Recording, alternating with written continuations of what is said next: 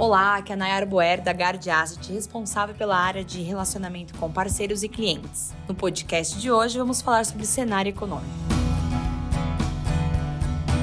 No cenário internacional, uma bateria de dados de inflação e atividade colocaram em xeque a visão mais otimista com a descompressão da economia americana, revertendo o movimento de queda nas taxas de juros esperados pelo mercado, que agora vê um ciclo num ponto final mais alto por tempo mais prolongado que o antecipado. Nesse sentido, os dados de fevereiro serão de suma importância para analisar se trata-se de um sinal falso ou de fato uma tendência de reaceleração da economia americana. Tal movimento de reavaliação de juros também se estendeu a outras regiões, inclusive para a zona do euro. As taxas terminais precificadas para o ECB já beiram os 4%. Esse movimento também foi impulsionado por dados de inflação, mostrando ainda alto grau de persistência. Por fim, os dados preliminares relacionados à economia chinesa vêm corroborando nossa visão de guinada na atividade local em 2023, com sólida performance dos setores relacionados à reabertura. Já no cenário internacional, que segue muito desafiador, vimos a intensificação das pressões sobre o Banco Central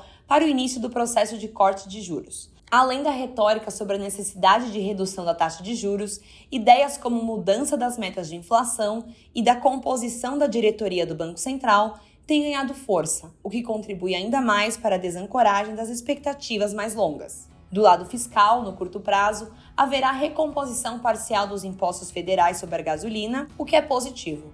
Por outro lado, o governo criou um imposto sobre a exportação de petróleo bruto, abrindo um precedente perigoso para a adoção de mais medidas como esta para outros produtos, gerando aumento nas incertezas. Seguimos pessimistas com o novo arcabouço fiscal, que poderá ser divulgado em março, dado que a nova regra deverá garantir a possibilidade de aumento real nas despesas, que não será compensada por aumento da receita, capaz de estabilizar a dívida bruta nos próximos anos. Obrigada por acompanhar o episódio de hoje. Nos vemos em breve. Um abraço.